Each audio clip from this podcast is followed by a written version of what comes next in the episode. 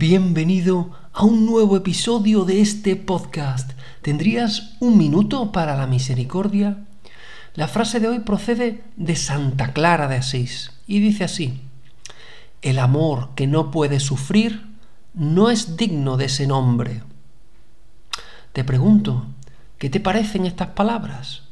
Quizás opines que son un poco duras, pero ¿no es verdad que hoy en día la palabra amor ha adquirido muchos significados diferentes, que con, que con gran facilidad las personas dicen que se aman y luego se hacen daño, incluso se separan y ya no se hablan?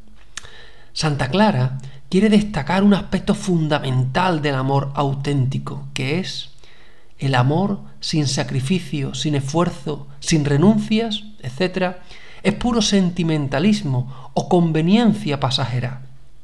Por tanto, Hoy es un buen día para que reflexiones sobre tus amores.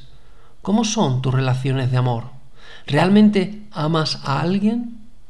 Analízalo detenidamente y comprueba si realmente tu amor está lleno de esfuerzo, sacrificio, renuncia por la persona amada, o es simplemente un sentimiento pasajero. Recuerda el caso de nuestro Señor Jesucristo, cuyo amor pasó a través de su pasión para la salvación de todos los hombres.